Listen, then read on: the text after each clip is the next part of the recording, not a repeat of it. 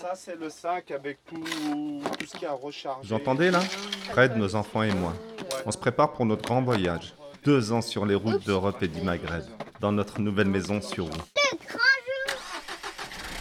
Un mois d'Espagne. Et on enchaîne sur cette étape tant attendue. L'Algérie, terre de nos ancêtres. Mes ancêtres à moi, Ahmed le franco-algérien, mais aussi ceux de Fred, fille et petite fille de pied noir. Et ceux de nos enfants, héritiers de cette vaste histoire. Dès le début, les découvertes et les rencontres ont été à la hauteur de nos attentes. Mais après un mois... Mars 2020, l'Algérie ferme ses frontières.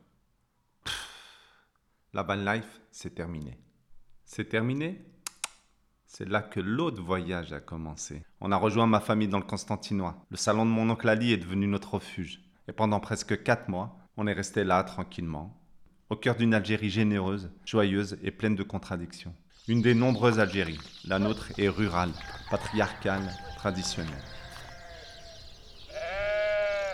Les jours ont suivi les jours, ponctués par la préparation des repas. Le partage autour de la table. Les soirées, suspendues aux lèvres des anciens. واش درتيهم؟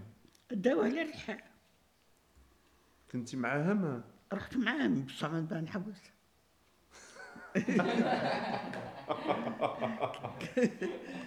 منها بان حوس منها سرق سرقت العظام ع- علي من سرقتي الدجاج والعظام؟ سرق اليمام وسرقت الصندوق تاع الدجاج رقي نديه بيعو باش ندخل السينما في الليل Ah, t'aimais bien le cinéma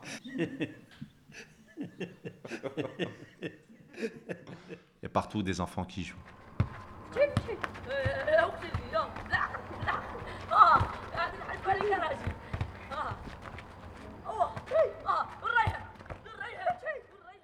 On s'est observé. On a appris à se connaître et tous ensemble on a grandi. Dans cette bulle, on a presque oublié l'actualité et le temps qui ne s'arrête jamais.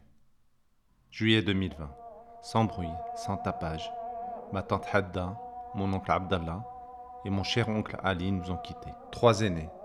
Et avant eux déjà, c'est mon oncle Hassan qu'on a enterré. Drôle d'été à l'arrêt.